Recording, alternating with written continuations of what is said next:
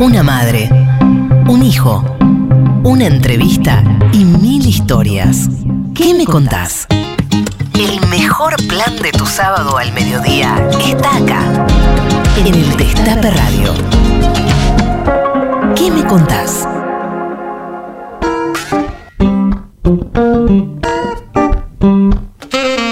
Buenos días a todos, a todas, a todes. Esto es ¿Qué me contás? Aquí estamos en el Destape Radio en el 107.3 y en todas las aplicaciones y recontra aplicaciones que se escucha esta radio en todo el país y en todo el mundo. Acá en la ciudad de Buenos Aires, 11 grados. Un día soleado y para prenderse un fueguito, para ir amasando algo, para ir haciendo un tuco o para ir tomando unos matecitos y escuchando. ¿Qué me contás todo este mediodía? Y a mi lado está la número uno, nuestra queridísima Tati Almeida. Hola Tati, hola Charlie. Eh, Lalo, ¿cómo están? Ay, perdón por la voz, Pisoni, pero bueno, estoy un poco averiado. Y Tati está incluso peor, tiene la Peor. voz más grave que yo. Ahora Hoy- voy a dejar un mensaje. Hoy pusimos a Tati, hoy suplantamos a Tati con otra suplantación que también está averiada y bueno, todos es que el, meta- el voz. metaverso, ¿vio Sí, cómo el funciona? meta- el metaverso. ¿Cómo Te- anda, Lalo? Bien, roto, pero acá presente. Roto y como, mal parado. Sí, como siempre. Este, y sucio y desprolijo, como decía alguien por ahí. Tenemos consigna, porque es, un- es una semana que han pasado, van a pasar un montón de Uh, pasaron cosas. muchas cosas y se viene en este fin de semana XXL dos eventos muy importantes, ¿no? Por ejemplo, Por ejemplo, mañana es el día, su día. y su día también, Pisoni. Pero no le diga así, no, que soy, que soy cabalero. Sabe Esa. que soy cabalero, no diga nada. Mañana es el día del padre. No, sí, mañana y es el lunes. Y el, día, es- el lunes juega el lobo. Así que. el cosas- lunes es el día de la bandera. y por- ay, es el día de la bandera. así que qué bueno, Pisoni. ¿Y qué pasa con los oyentes si se quieren comunicar con nosotros? Es una gran idea. Sí. Lo pueden hacer a nuestras redes sociales, Instagram, Facebook y Twitter, a arroba que me contás y al WhatsApp del Destape, 11 25 80 93 60. Además, queremos recordarles a todos nuestros oyentes que pueden escucharnos en Spotify o Spotify, como usted lo prefiera. Spotify, dice Tati. Pueden buscar nuestro podcast como ¿Qué me contás? o em, como El Destape, que también va subiendo Claro. todo el material. Exacto. Y hoy tenemos eh, una gran invitada que nos va a acompañar, que es eh, la senadora Juliana Di Tulio. Senadora, senadora nacional Juliana Di Tulio va a estar acompañándonos en el día de la fecha, así que se quedan a escuchar eh, todo el programa. Y ustedes que se comuniquen con nosotros, hay premio. Hay premio y la consigna es mañana, como bien lo decía, Día del Sí. Padre y el lunes, Día de la Bandera. Contanos qué frase le pondrías a una bandera para tu papá. Eso, una bandera para Le tu colgás viejo. un trapo a tu viejo y qué le pones. ¿Y qué te podés ganar si participás? Una remera de los compañeros de Buena Vibra que nos acompañan desde siempre en nuestro programa. Redes arroba Buena Vibra y un libro de eh, autoría compartida Ah, entre Alejandro. suyo. Sí, ale- compartido con Alejandro Pedregal y quien les habla, La Esperanza Insobornable. Un libro bastante completo, no le digo el mejor, esto lo dejo a criterio de usted, pero es uno de los mejores sobre Rodolfo Walsh, así que Está participa. muy bueno, lo estamos viendo acá el Por la- librito, muy mire. buena la tapa. Pesa, además, mire. Rodolfo. Mire lo que pesa, ahí la está. tapa de un Walsh sin anteojos, ¿no? Es un Walsh, es un Walsh este, isleño. Es un Walsh isleño con, con la camiseta abierta, fachero. Bueno, ahí tiene, editorial Patria Grande, le agradecemos mucho que nos envió el libro, tiene remera, tiene libro, y, Y eh, nos tiene a nosotros. y nos tiene a nosotros. ¿Qué Eh, más podés pedir en este sábado al mediodía? Música. Sí, música. Vamos a escuchar música metalera. ¿Usted vos? No, es un. Ah, lo agarré. Yo sabía. A mí me gusta, a mí me Usted gusta. le riff no, a mí y me piensa gusta. que- Me gusta riff, me gusta. Una canción muy bonita a larga distancia de riff para todos ustedes. Bien. Vengo remando de larga distancia. Nadie me espera al llegar. No tengo esperanza. Solo me banco contra la corriente. Todos intentan zafar. Es elocuente porque siempre debo remar contra la corriente.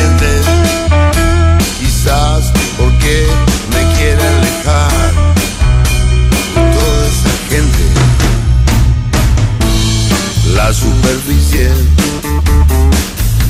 se encuentra tranquila. Miro las plantas crecer desde mi guarida. Sigo remando me siento seguro. Veo la puesta del sol detrás de esos muros. Nadie me ve pasar, pero es importante que sepan que soy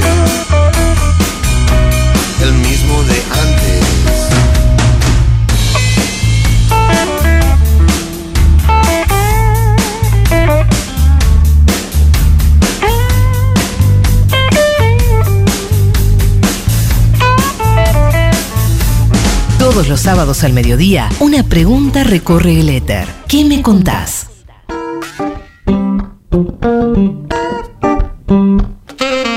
Seguimos en ¿Qué me contás? 11 25 80 93 60. Mañana es el Día del Padre, el lunes es el Día de la Bandera. Contanos, ¿qué frase le pondrías a tu viejo en una bandera? Y participás. Por una remera de buena vibra y un bonito libro, La Esperanza y Soborna. Exactamente. Bueno, ya está comunicada con nosotros nuestra invitada del día de la fecha. ¿Quiere que se la presente? Por favor, Pisoni. Bueno, ella nació el 22 de octubre de 1971 en Morón, de familia peronista. A los 12 años ya militaba en el colegio secundario. Mamá de Martina y de Franco. Escucha rock de los 90, pero no le gusta el pescado ni la cerveza. Pero de postre siempre tiene que haber queso y dulce de batata. Es una militante feminista de gran labor parlamentario en derechos de la mujer y diversidades. Actualmente senadora y presidenta del bloque de Unidad Ciudadana. La invitada del día de hoy es. Juliana Di Tulio. Buenas tardes, Juliana, ¿cómo estás? ¿Cómo les va? Buen día. ¿Cómo andas? Acá te saluda Charlie Pisoni y Lalo Recanatini, que suplanta a nuestra queridísima Tati, que está fónica. La y no tenemos averiada. Te puede ni mandar un saludo. Bueno, mándale un beso. Está Mándale muy un beso rota, grande, que se cuide, que tome miel, que se ponga un pañuelito de seda y que no hable más. Estuvo ahí en el, en el acto de la Plaza de Mayo, del bombardeo, y Claro. parece que Tomó tomó, mucho, frío. mucho frío, y bueno, sus 92 años no. Hace mucho frío, tienen que cuidarla. Pónganle un pañuelito de seda, mucha miel y, ah, y adentro. Ahí le decimos, ahí le decimos. Bueno, Juliana, vamos a, a lo nuestro. Naciste y te criaste en Morón, digamos, sos Nick, nacida y criada. ¿Qué recuerdos tenés de los.? Nací a ocho cuadras de donde viví. Mirá, bueno, va- con más razón. O sea, en el Google Maps no te, no te perdés, no lo necesitas. No, no. ¿Qué recuerdos tenés nada. del Morón de tu infancia? Que era bastante. Yo también soy del oeste, era, el oeste era bastante diferente a como es Picantito. ahora. Era, no sé si era tan diferente. Lo que, lo que es diferente es que eh, se ha perdido bastante el orgullo de ser bonaerense. O sea, eso a mí me, me, me preocupa un poco porque porque el centralismo porteño ha logrado penetrar a Morón. ¿no? Sí. Eh, Es sí, como que baña, ¿no? Inunda los, los, Sí, los partidos y del que los moronenses y las moronenses eh, miran a la capital como si fuera un lugar este, óptimo y de buena calidad de vida para vivir. Y la verdad es que los que vivimos y los que nacimos en Morón, lo que nos gusta eh, sigue siendo lo mismo, que, son, que es el verde, que es, eh, bueno, eh, haya... Mis hijos fueron al colegio, fueron al jardín municipal, eh, al, después un colegio laico privado en la primaria, después el colegio público del Estado, eh, después universidad pública, bueno, qué sé yo, o sea, eh, donde, donde todavía se puede se puede hacer eso, el transporte público, bueno, también hay muchas cosas que se han deteriorado, por supuesto, ¿no? Sí. Cuando yo era chica no había rejas, Claro. No, claro. Hoy hay, hoy no existe una casa sin rejas, Claro. hoy no existe una casa. eh, a mí Morón me gusta mucho porque además no hay countries eh, en Morón, Es verdad. entonces, eh, bueno, todos convivimos, eh, del- no hay ni ricos extremados ni tampoco pobreza extrema. Es más homogéneo, es Está verdad la. Gardel, pero está Sí. tan intervenida por el Estado que que es muy difícil que alguien este, tenga hambre o frío, o, no, o sea, tiene mucha intervención del Estado y, y es muy pequeño. Eso a partir de la división de Morón, ¿no? Morón tenía un millón de habitantes Claro. en el 95 Claro. eh, Morón quedó de clase media, digamos, y clase trabajadora, clase media, clase media alta. Mi barrio convive en casas preciosas y, y casas de trabajadores y trabajadoras o, o jubiladas, o y una jubilada solita, en una casita chiquita. Eso eso me gusta mucho. A mí me a mí no me gusta la, la enorme diferencia, donde donde todos convivimos, ¿no? Donde ¿Cómo era? Bueno, ¿cómo, cómo era un poco antes? Yo soy de Ciudadela y hasta los fines de los 80 era bastante más homogénea. Después en los 90 hubo una fractura total que no, no se revirtió y, y eso se nota, ¿no? La convivencia con los vecinos, esto que decías vos, era más homogéneo. Éramos Sí, más donde o la menos división todos- de clase no Claro, no cual. es Tal cual. no es una cuestión arquitectónica ni tampoco es una cuestión de planificación eh, bueno del Estado, ¿no? Ni, ni tampoco planificación de los planificadores, de los desarrolladores, Sí, sí, sí. digamos, privados, sino que Morón tiene eso, tiene conviven en sus en sus calles, en Castelar, en Aedo, en el Palomar, en Morón, en Castelar Sur, en Castelar Norte, eh, aunque por supuesto hay zonas que son que son este, mucho más Castelar Sur tiene tiene zonas que so- que la que la pasan muy mal y Sí. que hay que necesitan por supuesto eh, de una mano eh, no de una mano del corazón del Estado de la, de, de- de la presencia absoluta del Estado y Pero no es, también digamos, de la militancia pero en general eh, lo que no lo que no hizo Morón fue resignar eh, esta convivencia que a mí me a mí me sigue me sigue llenando de orgullo o sea, sos orgullosamente moronera, por decirlo de alguna Sí, manera. sí, Moronense. sí, sí, Moronense. sí. Y escúchame, Yo soy orgullosamente de Morón y me gusta Morón y además eh, me, yo me siento orgullosamente del conurbano. A mí me molesta muchísimo cuando nos desprecia el centralismo porteño. Eh, hay, hay de eso. De recién nombradas a tus hijos, Juliana, Franco y Martina. ¿qué, ¿A qué se dedican? ¿Qué hacen? Contanos un poco de ellos.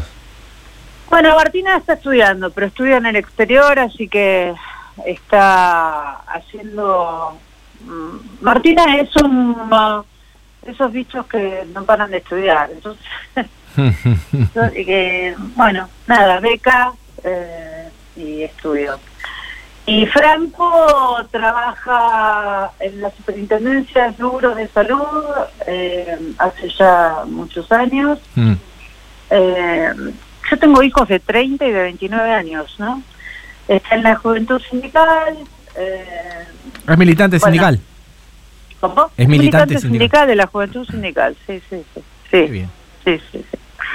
Y Martina, bueno, es una militante feminista, eh, bueno, que no podría ser de otra manera. ¿A quién habrá salido? Claro.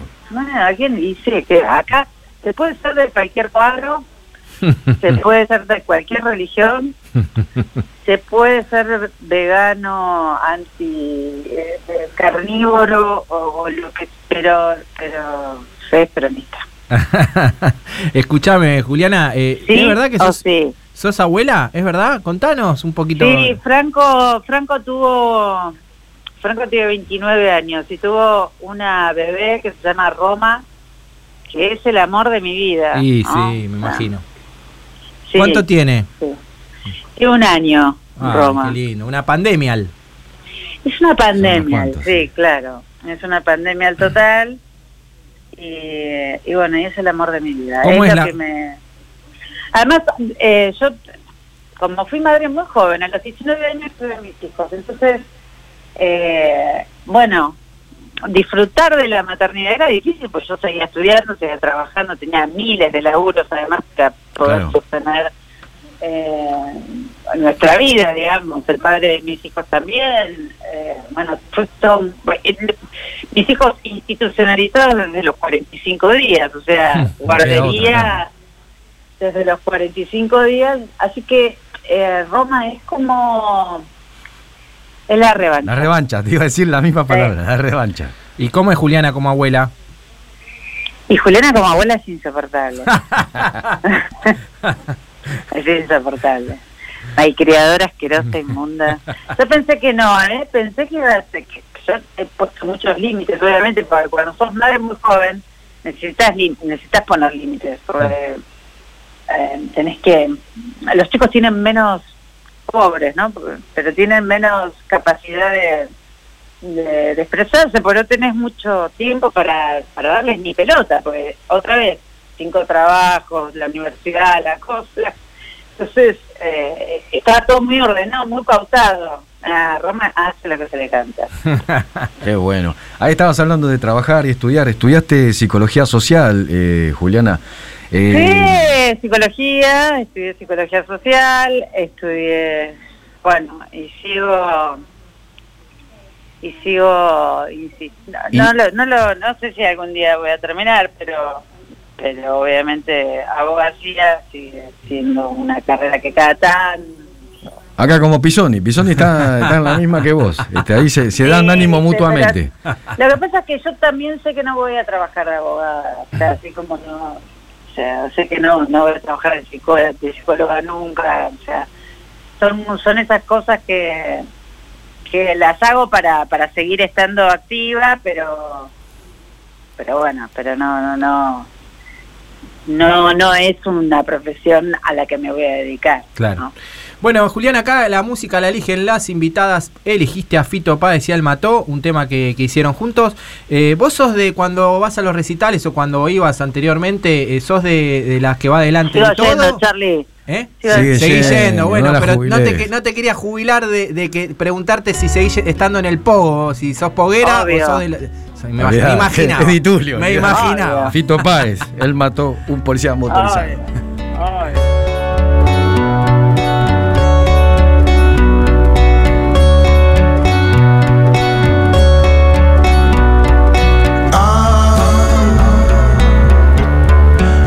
Paso todo el día pensando en vos. Ah, ¿qué hay de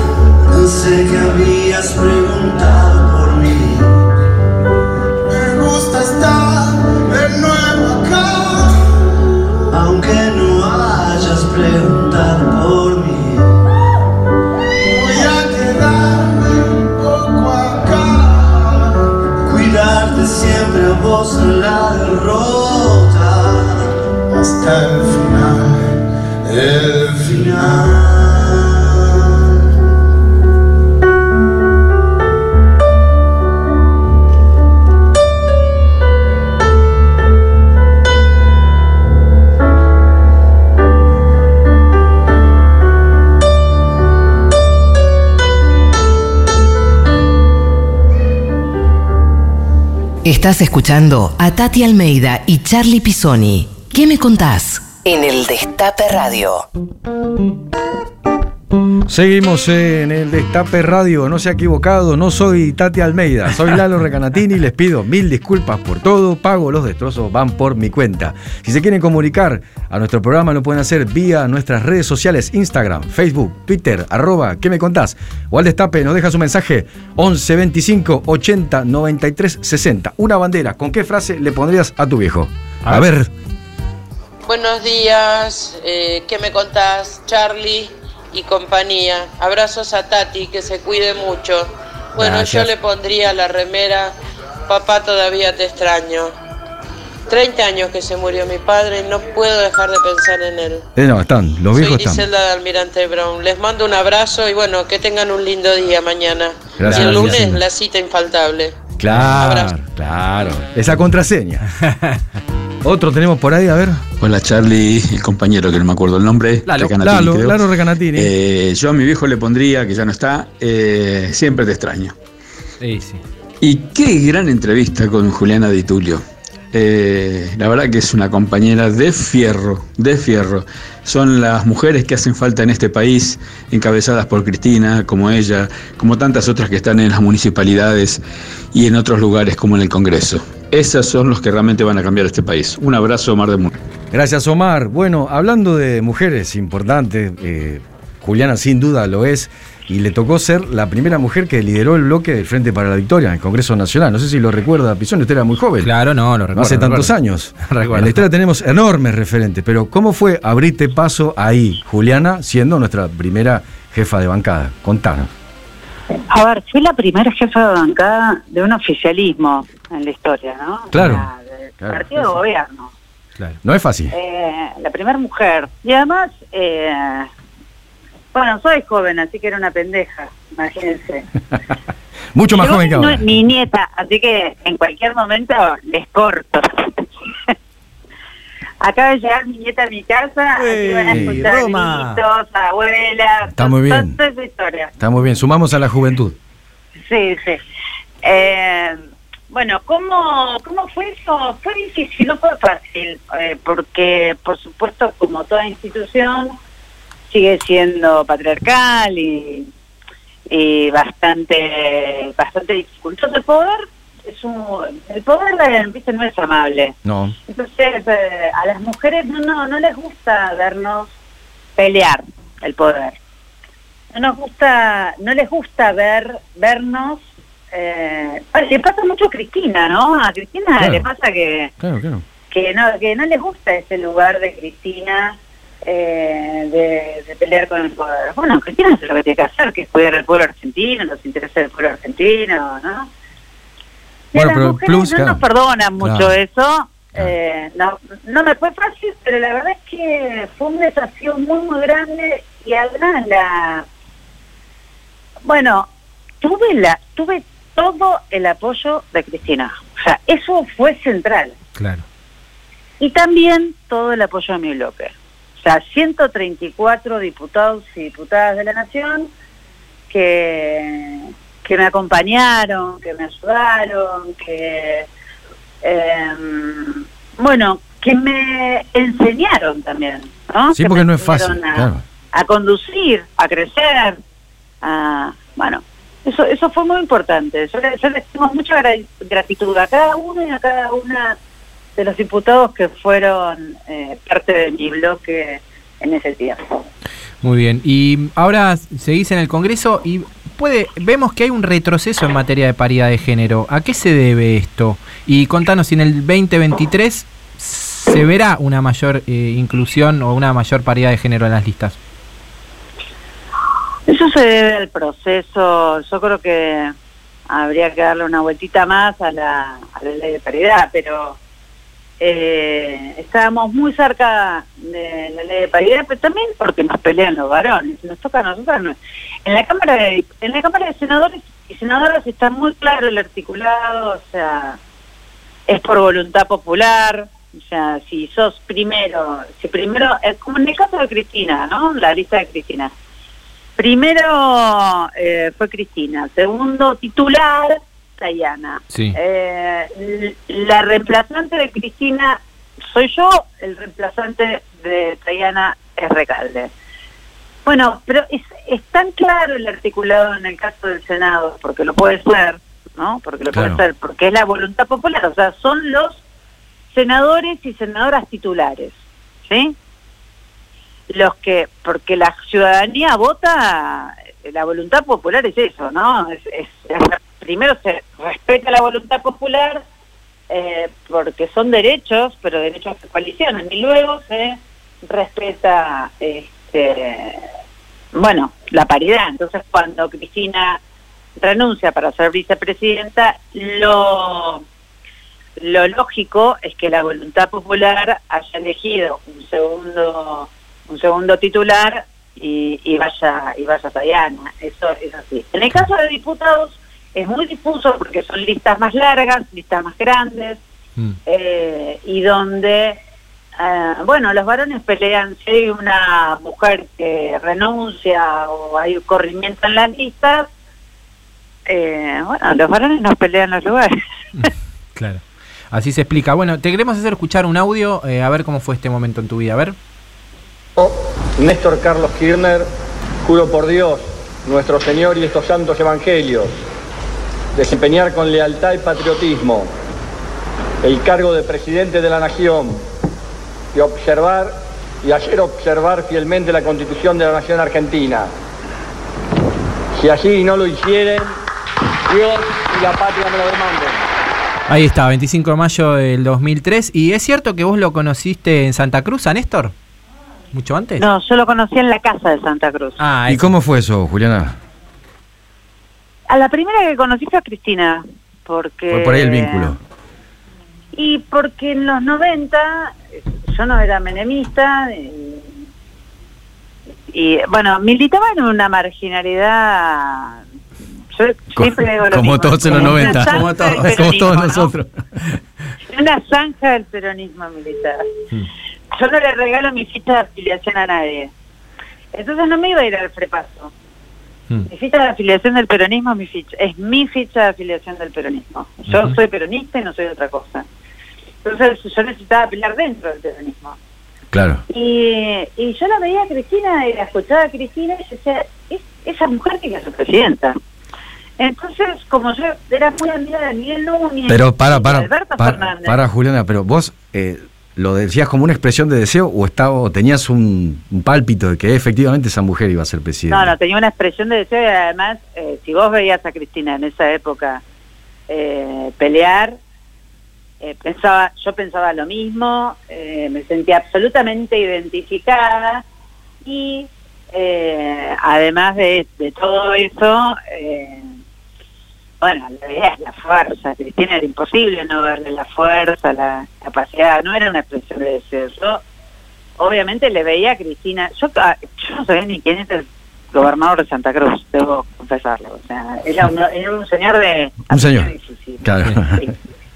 Eh, bueno, eh, le pedí a Miguel Núñez eh, que me presentara a Cristina, me la fui a verla al Senado, le dije que, que yo quería que fuera presidenta, que coincidía ampliamente con lo que con bueno empezamos a trabajar una- de- Pero yo no trabajé, ella me ofreció trabajo le dije que no que yo tenía trabajo que no era eso sino que la traje a- la trajimos a Morón yo tenía una agrupación con Eddie Winstock y Mario Porto y. Cristina Rodríguez y Bernardo Tigretti eh, que se llamaba Agrupación Peronista Movimiento acá en Morón la trajimos, la trajimos al, al gremio de comercio. Creo que fue la primera vez que, que Cristina hizo un acto en el conurbano. ¿Año? ¿Te acordás el año?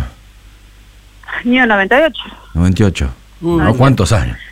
Sí, sí, sí. Eh, bueno, y en el 99 hicimos el primer acto juntas en el Senado de la Nación, un 8 de marzo.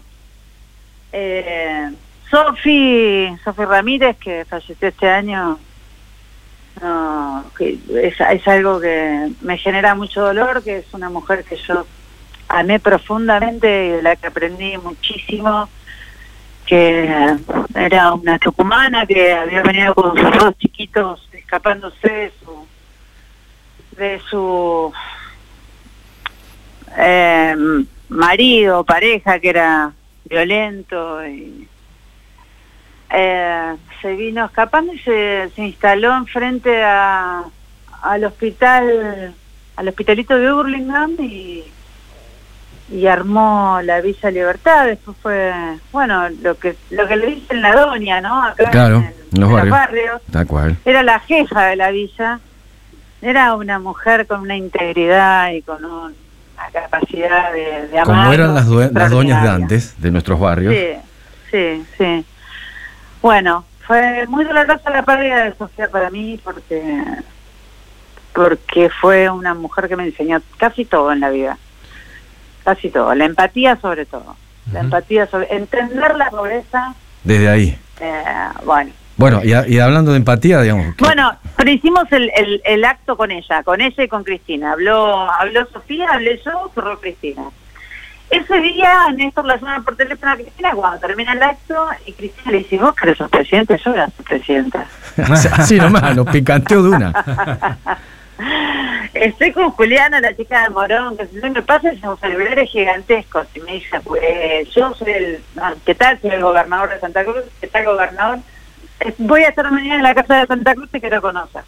Ah, Bueno, así que fui al día siguiente a la casa de Santa Cruz, habló cuatro horas él sin parar, cosa que es bastante milagrosa conmigo, digamos, ¿no? Estando conmigo, que yo no, Eh, yo no emití sonido, no podía creer que alguien me hablara de política. Oh, la niñeta, esa, perdón, discúlpenme. Beso, discúlpenme Roma. No El amor es así. Es así. Hola, Roma. Roma en vivo. Está- Un millón de oyentes Hola, conocen a sí. Roma. Hola, en la radio, sí. Hola, Roma. Hola, Roma. Hola. Eh, bueno, y eh, la verdad es que lo que lo que hice fue eso, o sea, eh, lo escuché cuatro horas, no podía creer que alguien me hablara de política. Eh, Dijera las cosas en que ese decía, momento claro, era claro. la rosca, Claro, claro. el lenguaje de la provincia de Buenos Aires. Un idioma que yo detesto. Bien, Detesto anotamos. la rosca. Anotamos, Bueno. Eliminamos rosca. Sí, sí, sí. No, no me gusta para nada eh, la rosca y la política. eh, pueden ser complementarios, pero no puede. Solo rosca. La rosca no puede reemplazar la política nunca. Bueno, y Kirchner me habló del proyecto que iba que iba a implementar en la Argentina si era presidente. Yo ¿Y no vos qué podía pensaste? Yo decía, Claro. "Nah, este No puede ser, no va a pasar nunca. no puede esto. ser. Bueno, yo les puedo asegurar, se lo, se lo digo siempre a Cristina, ¿no? Eh, el día que murió Kirchner, yo empecé a hacer las cuentas, empecé a, hacer el recuento de todo lo que me había dicho que iba a hacer. Y yo decía, claro, lo único que me falló fue en lo de los trenes, la restatización de los trenes. No llegó, claro. No llegó. Pero después lo hizo Cumplió Cristina. todo, sí. Pero después lo hizo Cristina, entonces eh, dije, bueno, no, listo. O sea, todo lo que me prometió que iba a hacer lo hizo. Y la verdad es que, eh, bueno, nada, para mí fue el día, fue uno de los días más felices de mi vida cuando Néstor asumió, ¿eh? Qué bueno, bueno, eh, un buen recuerdo, entonces trajimos un buen recuerdo. Y hablando de, de recuerdos o de homenajes, vos tenés tatuado No fue magia, ¿es cierto esto? Sí, sí, ¿Cómo tengo sale? tatuado, no fue magia. ¿Y, y, y qué tal? ¿Te, cómo, ¿Cómo te miran el tatuaje? ¿Hay de, de otros bloques? ¿Cómo, ¿Cómo lo llevas eso? No, no, yo tengo, el pelo muy largo. Está en un lugar... Conveniente. No, no lo hice en un lugar donde... Es un lugar muy íntimo. Lo hice para mí. La verdad que esa foto robada fue bastante... Eh, bastante eh, irrespetuosa para mí, ¿no? Porque es una parte de mi cuerpo, es mi intimidad, es... eh, si lo hubiera querido mostrar, yo lo hubiera mostrado. Claro. o sea, no, son cosas mías, digamos, ¿no? Eh, yo eh, tengo tengo además la convicción de que no fue magia, porque yo lo viví y la verdad es que laburamos como locos y como locas. Yo nunca vi trabajar a nadie tanto como a Néstor, a Cristina, todo el gabinete de Néstor y Cristina eh, durante 12 años y medio y todos nosotros. La verdad es que Todos. trabajamos Da- damos con- fe, con Pisoni damos fe. pero pero no dormíamos no o sea eh, la- trabajamos tanto, tanto, tanto. Cristina trabajó tanto, Néstor trabajó tanto que murió. Claro. Ah, Sí. Eso, eso fue exactamente así. Sí. Como la chiquita. Yo la voy a, le voy a cortar. porque entre mi nieta y ustedes, No, bueno, obviamente. eso está claro, eso está claro. Pero no nos cortes. No nos cortes. Vamos a escuchar un poquito de música así disfrutar de tu nieta y venimos con el último bloque. ¿Te parece? Avanti Dale. Morocha. Dale, Avanti Morocha, elegido por Juliana Di Tulio, nuestra entrevistada del día, del, del día con Roger King.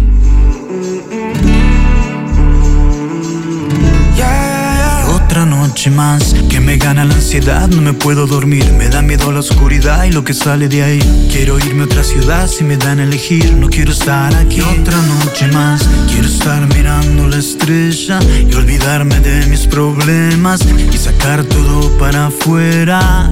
Como los fantasmas del recuerdo salen de noche a patutearte. Andas descalza y en puntas de pie. Oh. Arriba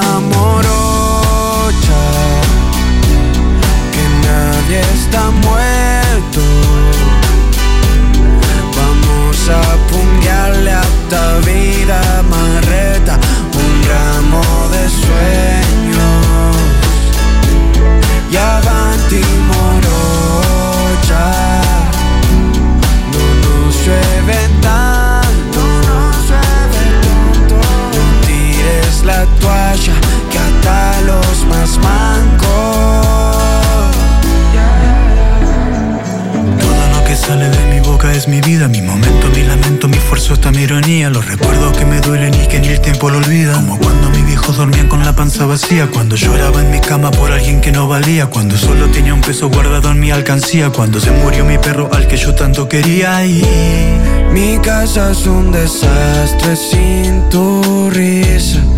No me dejaste ni las mías. Y a cara de perro extrañándote. Arriba morocha.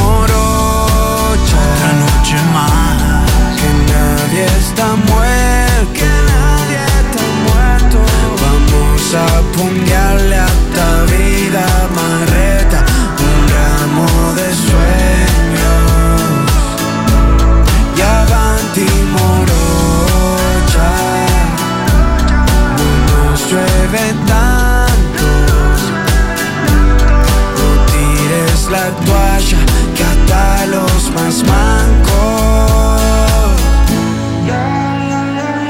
No. Escuchar todo lo que hay para decir. ¿Qué me contás?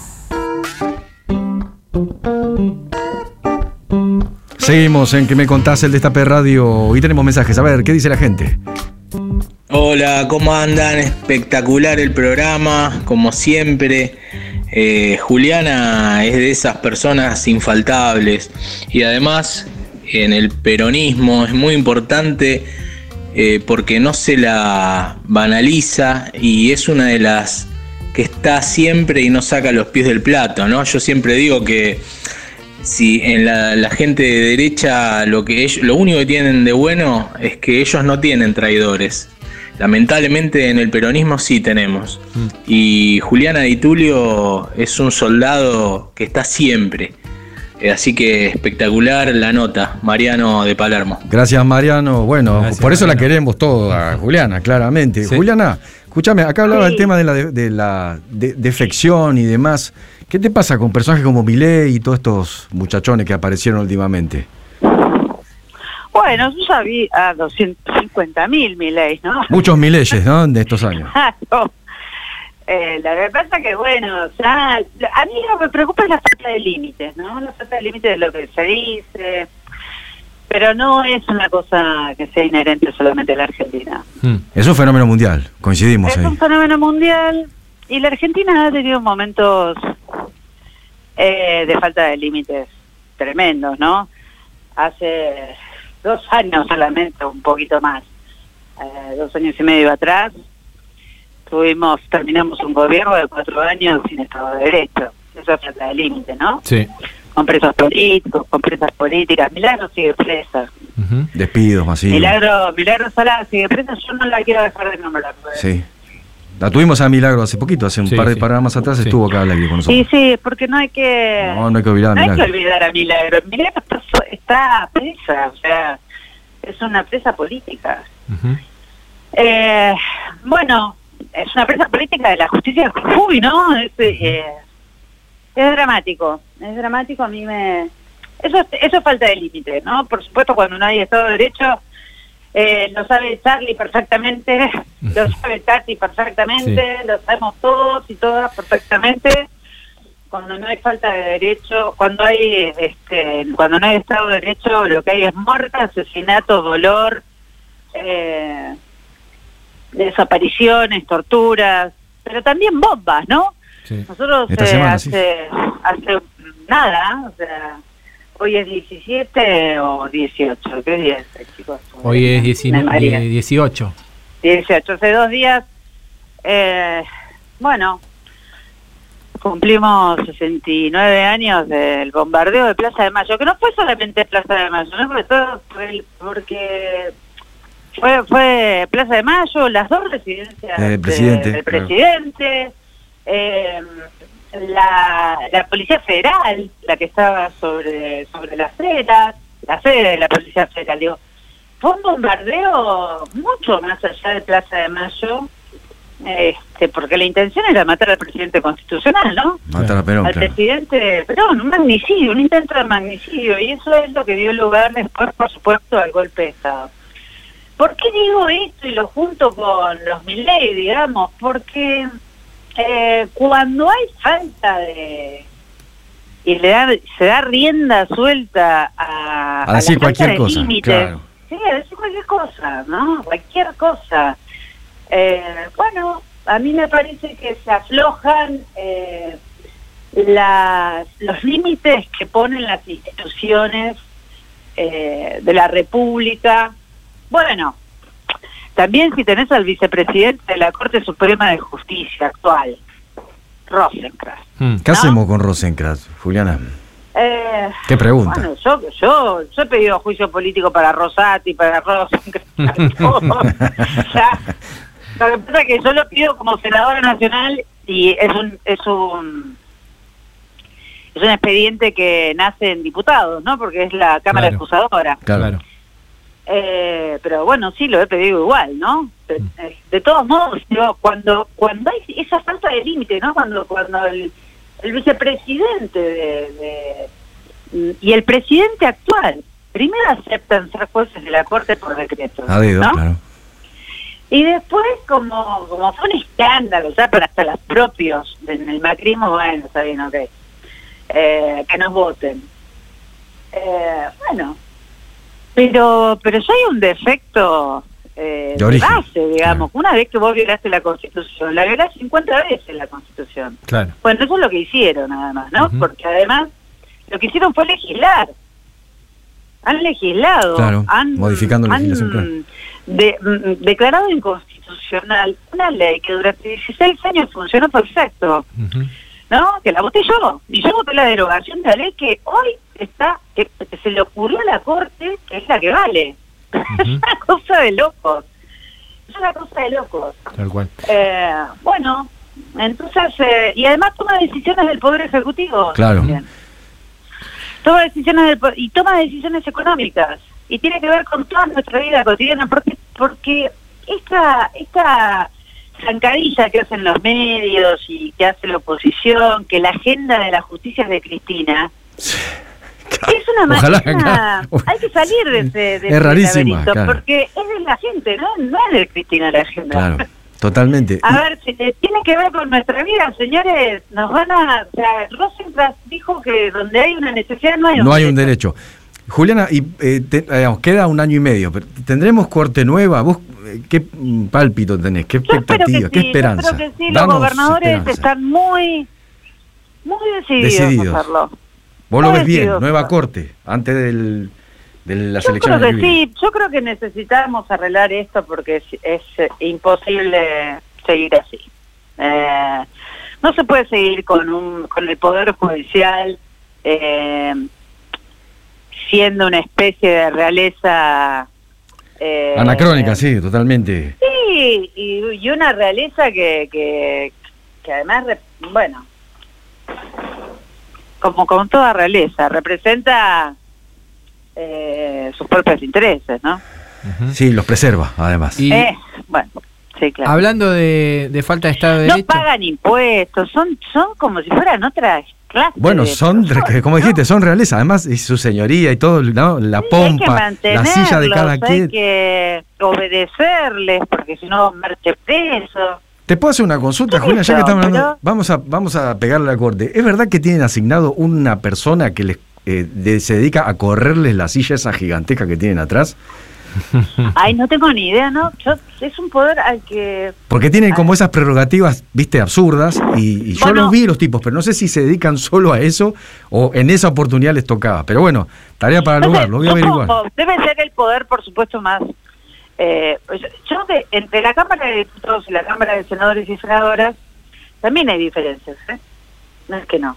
Sí. A mí me, me molesta un poco esa cosa de, de- de la Cámara de Senadores y Senadoras, que es un poco más señorial, más... Yo, eh, bueno, como buena eh, chica de Morón, soy un poco reacia a todas esas cosas, ¿no? Eh, me, me gusta más la el mandato popular de, de la Cámara de Diputados y Diputadas de la Nación, que es la representación del pueblo, de la Nación en su conjunto, que es la de las provincias. Y hay cierta lógica en la Cámara de Senadores y Senadoras que es más señorial, no se aplaude, no se ríe, no se... eh, no, no hay expresiones de... de bueno, pues un De poco, humanidad, básicamente, claro. eh, bueno, un poquito, ¿no? Eh, bueno, igual ahora cambió un poco porque como Mayans es el presidente del Interbloque y es un, Sí. es un hombre normal, digamos, ¿no?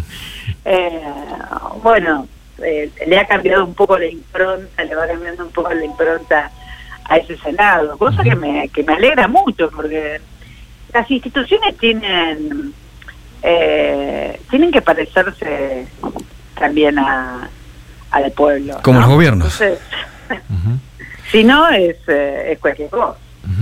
Juliana, ¿cómo ves las elecciones del año que viene? Las elecciones del año que viene eh, no tienen resultado. Todavía no hay, no hay ningún resultado. Les quiero decir una cosa. Yo, te, yo soy peronista. A mí no me gusta perder ni a la bolita, ¿no? Obviamente. Como corresponde a todo, y no pero pienso perder. Les quiero decir que no, no nos entregamos fácil. No, Ah, yo no, no pienso fuerte. perder. A mí me escriben todo el tiempo cosas espantosas, ¿no? En, en esas redes tan amorosas como son Twitter, por ejemplo, que es una red amorosa, llena de gente maravillosa y trolls divinos, pagos y qué sé yo, y dice, vas a correr. Yo no voy a correr a ningún lado. O sea, Se lo digo de verdad. Nunca no corrí, a a. Siempre cobré, Eh, así que vengan de a ¿cómo? uno.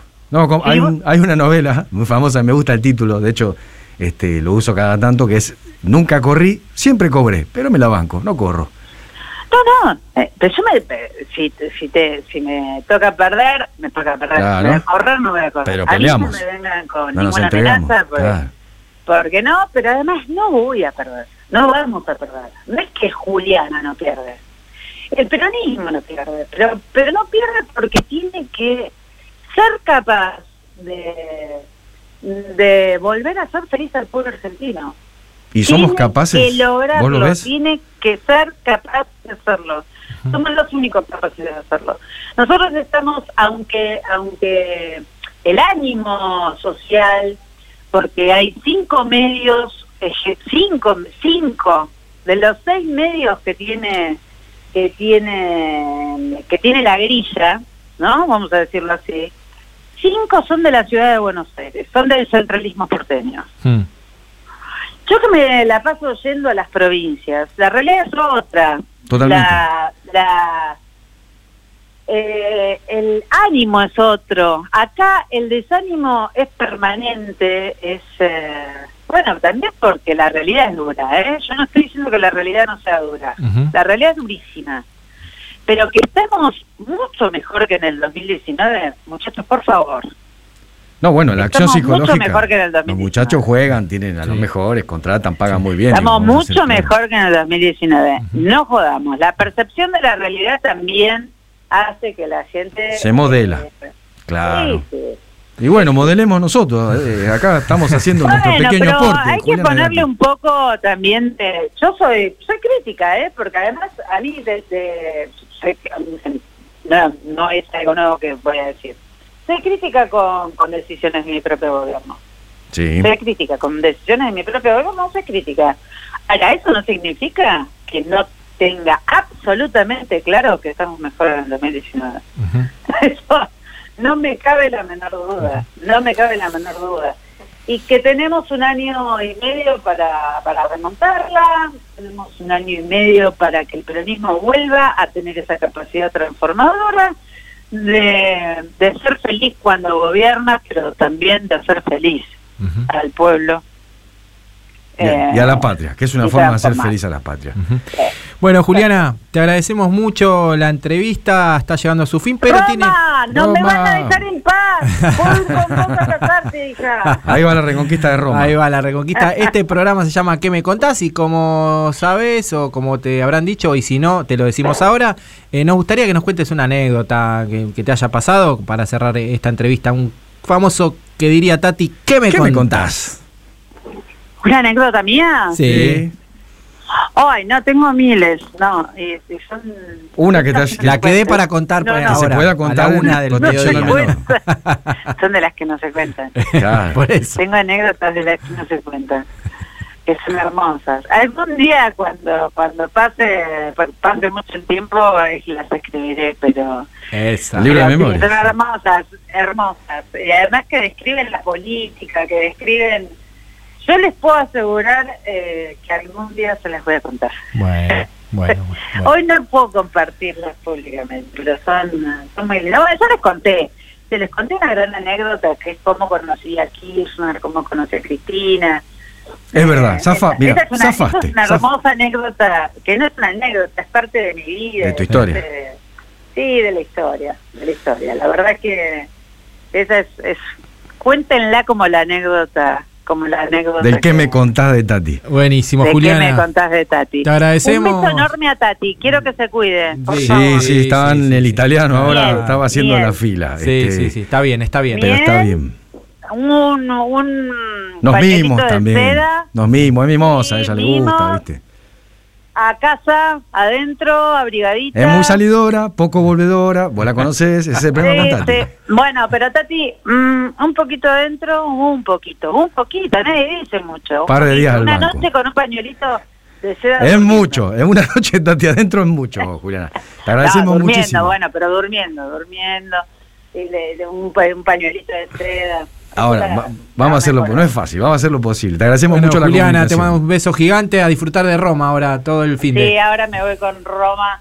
Me voy con Esperamos que haya pasado tan bien como nosotros. Te mandamos un abrazo. Sí, la pasé muy bien, la pasé muy bien. Bueno. Les mando un abrazo enorme. Muchas gracias. eh. Abrazo. Muchas gracias. Era Juliana Di Tulio, senadora nacional. ¿Qué más puede? ¿Qué, qué más quiere pedir? ¿Qué, ¿Qué me contás? No, contó todo. Y Todo. listo, llévatelo. 1073. El Destape Radio.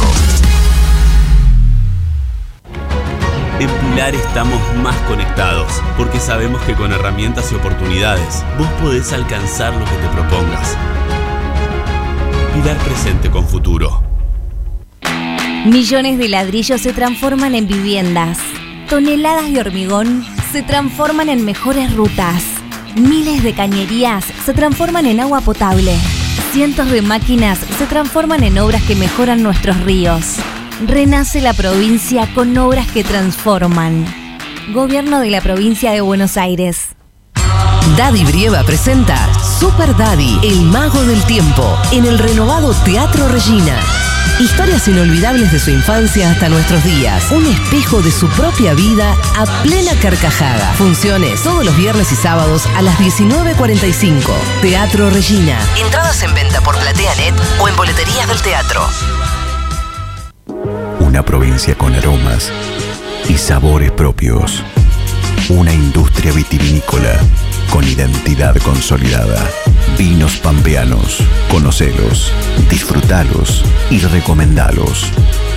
Producir en La Pampa. Ministerio de la Producción. La Pampa. Gobierno en acción.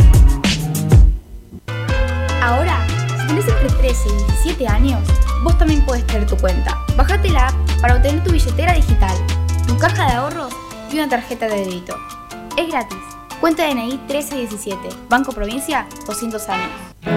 Hace 100 años empezamos un proyecto que impulsaría un país entero. Una compañía de bandera para acompañar por siempre a nuestra bandera. Impulsando autos, motos, aviones, barcos, la industria, el trabajo, el federalismo, el campo, la inclusión, los pueblos. Impulsando un país entero. En IPF cumplimos 100 años. Impulsando lo nuestro. Millones de ladrillos se transforman en viviendas. Toneladas de hormigón se transforman en mejores rutas. Miles de cañerías se transforman en agua potable. Cientos de máquinas se transforman en obras que mejoran nuestros ríos. Renace la provincia con obras que transforman. Gobierno de la provincia de Buenos Aires. Ingeniería electrónica, ¿y vos? Ingeniería en informática. Ah, eso es de programación, ¿no? Programación y un montón de cosas más. Bueno, entonces estaría bueno que te programes una alarma porque ya estamos bastante tarde. Metele. Con el programa Becas Progresar, en este inicio de clases, la bandera de la educación va a izarse más alto que nunca. La educación nuestra bandera. Ministerio de Educación. Argentina Presidencia. Habrá consecuencias. Lunes a viernes. De 17 a 19. Periodismo y rock and roll. Ariel Jalá, Natalie Rizzo, Mariano Beldi, Lucía Rodríguez Bosch, Julia Estrada, Ezequiel Fernández Murs y los humoristas del Destape. Habrá consecuencias. Por el Destape Radio. 270 obras reactivadas en pandemia. 325 obras de agua y cloacas. Más de 1.500 obras en marcha en todo el país. Obras que amplían derechos. Obras para construir un país más justo. Conoce más en argentina.gov.ar barra mapa inversiones. Reconstrucción Argentina. Ministerio de Obras Públicas. Argentina Presidencia. El Destape Radio. Destape Radio. Estamos para ayudar a entender nuestra Argentina. Información las 24 horas. Con voces que saben lo que dicen. Un pañuelo como bandera y Santos en remera. ¿Qué me contás? Tati Almeida, Charlie Pisoni y vos. Sí, vos. ¿Qué me contás? 13.10 en la República Argentina, acá en Buenos Aires, hacen 12 grados aproximadamente, 12.9, depende del canal que mire, le hace una temperatura distinta a Pisoni, así que elija la que más le gusta. Si se quieren comunicar con nosotros, ¿a dónde lo pueden hacer? Al 11 25 80 93 60. La gente llama y dice. A ver. Hola Charlie, Lalo, beso a Tati, buen sábado, buen programa. Gracias. Yo le daría una bandera que diría 9 del 12 del 18, River 3, Boca 1, viejo. ¡Opa! Este, ahí te mando el video por WhatsApp. Te lo perdí. cara de nuestro Abrazos, operador. Carlitos de Luján. Hablando de padres. A ver, tenemos más. Hola, buen día. Soy Hilda de Virreyes, estoy escuchándola a la Di Tulio que la amo. Después de Cristina, ella es mi otra ídola. Abrazo y gracias este, por estar siempre. Gracias. Acá Los estamos. escucho todos los. Y no nos vamos. Y gracias a ustedes por Cariños a llamar. Tati. Le mandamos un beso a Tati. Bueno, ahí pasaron los saludos para Juliana. Estás escuchando a Tati Almeida y Charlie Pisoni. ¿Qué me contás? En el Destape Radio. Rosenkrantz, juez y parte, Carlos Rosenkrantz, digamos toda la letra que está escuchando Zavala del otro lado, actual vicepresidente de la Corte Suprema, intervino en por lo menos 25 fallos que involucran a ex clientes suyos. Total normalidad, titularía un matutino argentino. Esta grave irregularidad involucra a clientes como Clarín, La Nación, McDonald's, Quilmes y el grupo Denner Baez, entre otros. El ministro no puede desconocer que un juez no debe intervenir en casos de ex clientes. Esa información surge del archivo de acceso público de fallos de la Corte. Pisoni, ¿Qué pasa, Rosencrantz? ¿Qué te pasa? ¿Estás nervioso? ¿Por qué intervenís en 25 fallos de clientes? No estarás interviniendo a favor de tus ex clientes, ¿no? mm, lo sospecho mucho. Bombardeo a Plaza de Mayo, que ahí es donde se nos puso fututa Tati. Este jueves se cumplieron 67 años del ataque, del peor ataque terrorista que sufrió Argentina, porque hay que decirlo porque a veces nos olvidamos. El objetivo era asesinar al presidente constitucional Juan Domingo Perón. En el bombardeo murieron más de 300 personas, más o menos, porque tampoco hay cifras oficiales, hubo unos 3.000, 4.000 heridos. Y finalmente el derrocamiento del presidente constitucional en su segundo mandato sería tres meses después. Para homenajear a las víctimas, cosa que es una tradición que celebramos y, y Dios quiera que haya alguna acción institucional, Pisoni, lo invito, lo convoco, para incorporarlo en el calendario de conmemoraciones oficiales, por ser el acto terrorista más grande cometido contra la población argentina, se reunieron frente al Ministerio de Economía que, si usted pasa y observa, los Sí. mármoles todavía están los Ah, restos de la restos. metralla de los Gloster Meteor. Sí, sí, bueno, fue un acto muy importante, eh, estuvo también el presidente de la Nación, hubo funcionarios, hubo muchos integrantes del movimiento sindical, organizaciones que se movilizaron, y estuvo nuestra querida Tati ahí dando la palabra, una foto hermosa de Carlos Brigo, seguramente ahí la postearemos, entrando ella como en un, en un balcón, este, en, un bal- en una, en una pasa- pasarela de gente. Hermoso ah, el acto, muy necesario también recordar a nuestras víctimas eh, y, y siempre tenerlos en la memoria. Y de paso el parroquial, Pisoni, porque si no se enoja, se inauguró el Ah, IDUM. Al final era IDUM. ya es oficial el Instituto de Derechos Humanos y Memoria. El IDUM tiene como objetivo brindar una educación con enfoque en la temática de los derechos humanos a partir de propuestas curriculares y extracurriculares con el fin de estimular el pensamiento crítico, cosa que en la ciudad de Buenos Aires hace bastante falta. Tuvieron, bueno, es un equipo transversal el que colabora, la regional Hijos Capital, tiene la sede en Casa La Militancia, ubicada en el espacio Memoria, donde funcionó el Centro Clandestino de Detención y Tortura, y hoy hay vida, hay actividades culturales. Sí, muy buen, buen acto. Estuvimos el jueves pasado, estuvo el ministro de Educación de la Nación, Jaime Persic, y sobre todo estuvieron rectores de distintas universidades nacionales, de la UNIPE, de la UNAG, de la UNDAB, eh, rectores de la, de la Universidad General Sarmiento. eh, bueno, en La fin. Liga de la Justicia. Eh, la Liga de la Justicia que va a apoyar esta iniciativa educativa, que va a ser li- libre y gratuita y que la pueden consultar en idum.ar, www.idum.ar, ahí pueden consultar, va a haber seminarios, diplomaturas, maestrías, cursos de, de- de posgrado, etcétera, etcétera, todo con un pensamiento crítico y con un, este, obviamente, anclado en, en los derechos humanos. Ya saben, IDUM entonces. Escuchamos un poco de música, Pisoni, mientras hacemos conexión con Colombia, tal vez. Con Colombia. A ver, ahí están marcando con el teléfono disco. Los Ángeles Azules.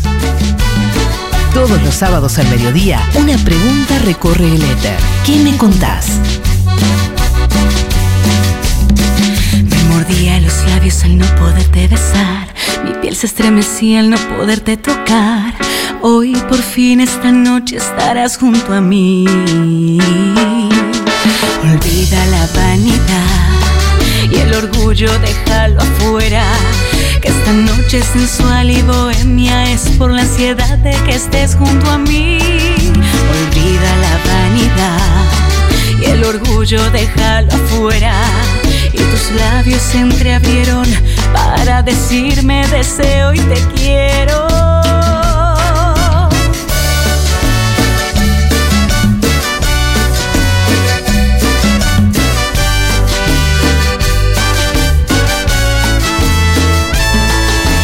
Suelta el listón de mi pelo, desvanece el vestido sobre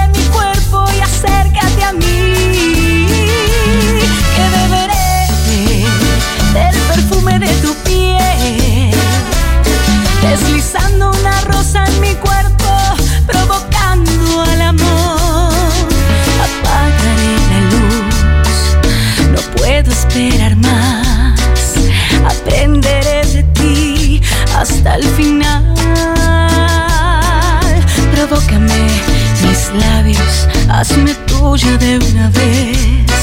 Que impaciente estoy de ti, de tu sensualidad que siempre callé.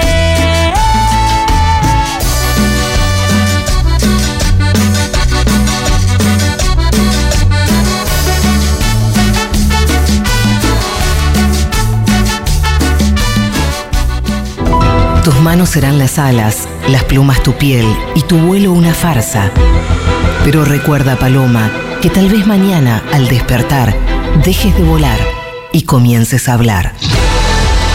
Alejandro Almeida. Mucho para decir. ¿Qué me contás? En el Destape Radio.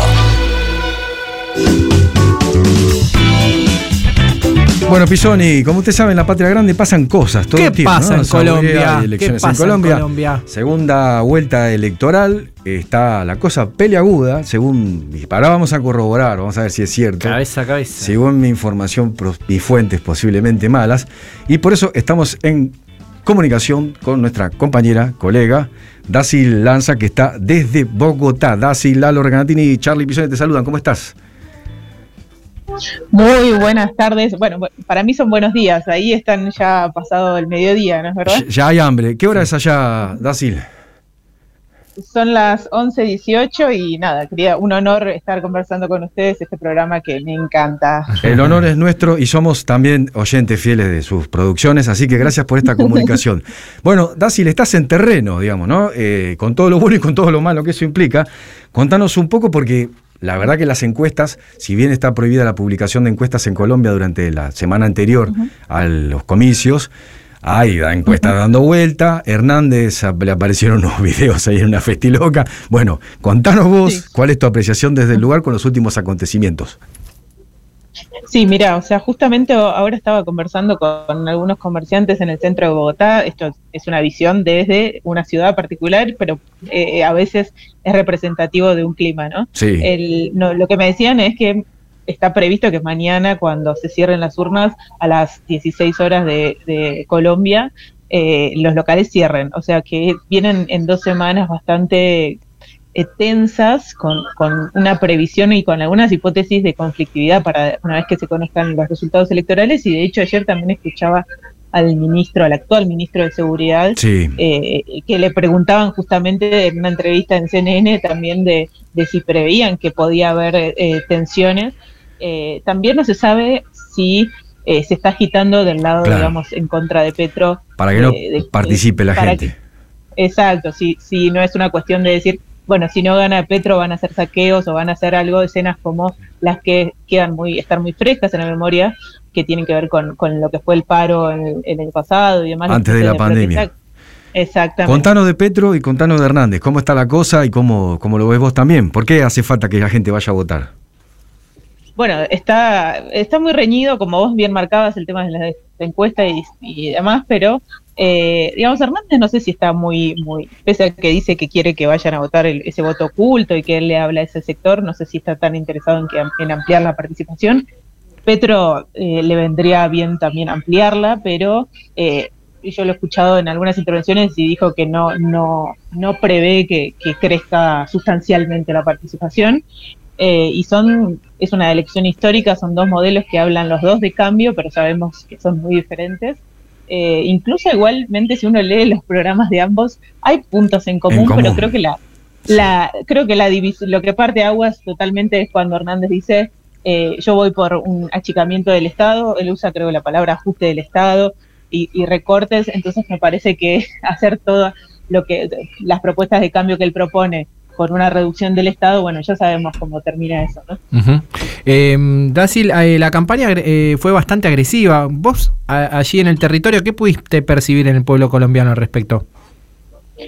Bueno, es- no es una campaña que acá se pueda ver al menos en las calles y demás, como, como acostumbramos nosotros de, ca- de cartelería y, y ese tipo de No hay. cosas, al menos no en esta, en esta, en este fin de semana.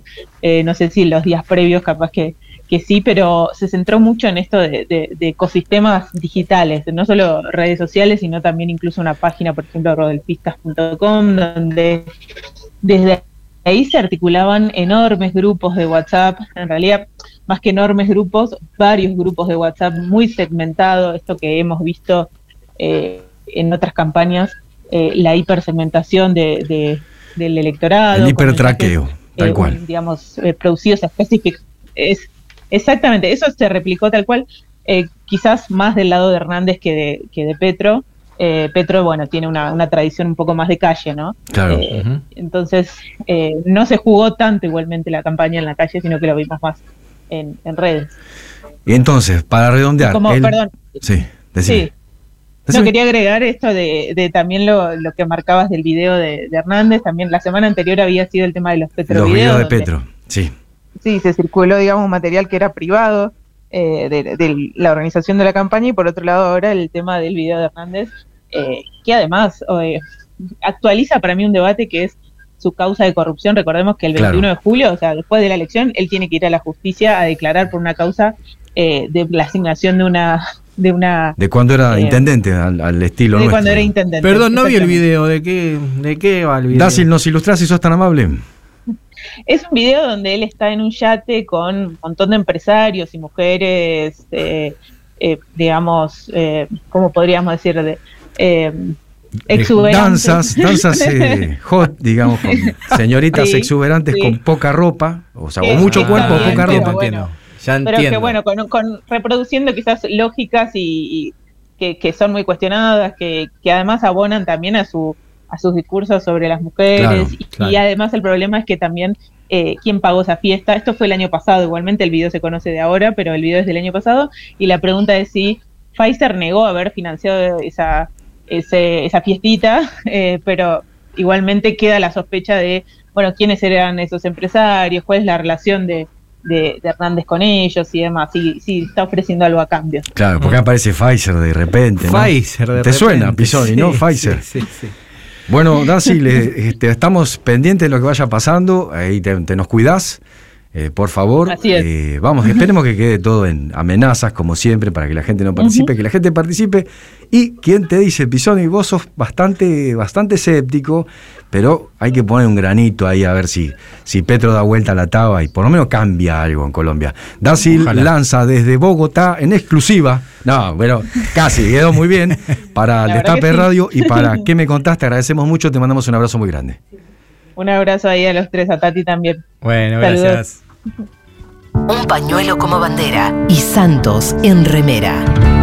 ¿Qué me contás? Tati Almeida, Charlie Pisoni y vos. Sí, vos. ¿Qué me contás? Bueno, Pisoni, Nos estamos yendo, pero, ¿Pero hay ganadores del sorteo. Hay ganadores. Hay una ganadora que se lleva el libro de Mr. Lalo Recanatini y Alejandro Pedregal, el, gallego que más sabe de Walsh en el mundo mundial. eso mismo, La Esperanza Insobornable, un librito gordito, muy lindo de Walsh. Se lo lleva No- Hilda no lo- Devi no Reyes. lo- ya Hilda lo- Devi Reyes, te se lo llevas está el guardando del libro, bolsillo. acá te lo llevas, me lo estoy llevando. Y la remera se la lleva Mariano de Palermo de Buena Vibra Remes. Qué grande, Buena Vibra desde el principio acompañando este programa. Son nuestros sponsors exclusivos, digo, Sí, ¿no? Son, Solo anuncian con nosotros, así que le mandamos un abrazo muy grande y recomendamos a la gente que los, bus- los busque en las redes, que tiene ahí toda su indumentaria, es totalmente diseñada ad hoc para el mundo Naka Pop, y elija y compre, colabore con la industria nacional. Bueno, hoy es un día muy especial, le queremos mandar un saludo muy grande a Tati, Sí. eh, porque es el día de la sa- desaparición de su hijo, De Alejandro. Alejandro. Almeida. Eh, co- eh, Alejandro lo desaparece antes del 76, eh, la AAA es la autora de, de su desaparición y su cuerpo todavía sigue sin, sin aparecer, así que es un día muy importante para, para ella, lo sabemos. Le mandamos un beso muy grande desde acá y toda la fuerza para pronta recuperación de esa fonía. La que tenemos tiene, acá. La tiene complicada. Y los compañeros, como siempre, presentes. Así Y hablando de compañeros presentes, acá veo que está aterrizando raudamente. Tiene una remera que dice Aguante la gagoneta. ¿Dice Ah, eso la remera? No metas, no, ya, no, no armemos lío, que nos te llevamos bien. No, Bueno, con Carlos. usted ha visto mal. Ah, no, está bien. Eh, Tachado, está, no, aguante. dice, está no tachado. creo en la gagoneta, dice. Pasó- pasaron de No, la y pasión odio, leo ¿eh? lo que acaba de declarar Capria, ¿Qué que es nuestro ¿Qué dijo? manager. Sí, ¿qué Sí, sí, dijo sí. Dijo, Rubén? no, no, no me parece primordial salir campeón. Ah, es verdad, lo leí, sí. sí. No. Buah, ¿Y no sé, qué sería lo primordial en un Sí, equipo de fútbol de primera división? Claro. ¿Cómo anda? Y ya lo empezaron a atacar en las redes. Este, dice, qué muchacho tan gil. Dice. Ah, pobre Rubén, che. ¿Qué, ¿Cómo anda Blanowski? ¿Qué nos trae hoy eh, ¿Qué tenemos? Cumbre? Bien, bueno, todo un programa trabajado como todas las semanas, Sí. este, con invitados, con mucho para charlar Y, ¿Qué invitados? eh, bueno, primero eh, viene Poli Sabatés, la compañera Poli Eh, Sabatés. Compañera periodista. Luego eh, tenemos a Eva Cabrera, que es la presidenta de la ARGRA, de la Asociación de Reporteros Gráficos de la Ah, mire, República no sabía Argentina. que era la- una mujer Sí, la- la primera mujer en Qué 80 bueno. años de la ARGRA que es presidenta. Bien. Y se inauguró la muestra anual ahí en el Borges. Sí, como todos los años. ¿eh? Ah, voy a ir, voy a Es ir. extraordinario. Sí, Impresionante las muestras de Argra, ¿eh? La verdad que sí. En el Borges, eh, Sí, de- Viamonte, Viamonte 525. perfecto, de manera gratuita. imagino. Gratis. Miércoles a domingo, 14 a 20. Bien. Y luego viene Gustavo Ngue, es un, un Gustavo NG o Ngue, es este un muchacho argentino pero de ascendencia china. Ajá. Y, y es un gran escritor y, y buscador de historias y, y un gran conocedor de la cultura China, claro. ¿no? Muy bien. Sí, bueno, sacó un libro precioso que se llama La intimidad de las islas y se refiere a las islas del Tigre, donde seguramente él tiene algún refugio por ahí. Bueno, y después viene Carlos Cantini que escribió otro libro sobre los cafés de Buenos Aires.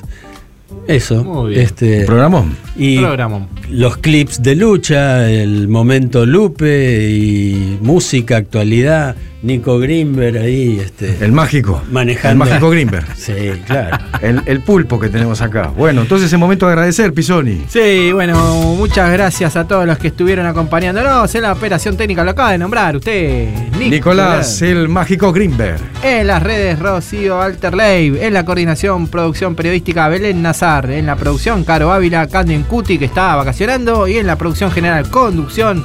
Y todo. Y de nueve, de y cuatro, de todo, arquero, y cinco, si de hace falta tres. un médico también. Lalo R. Canatini. Mi nombre es Charlie Pisoni. Se quedan porque ahora viene Programón. el PANOJU, el Panorama Nacional del Juicio de Lesa Humanidad. Y después, Reunión Cumbre.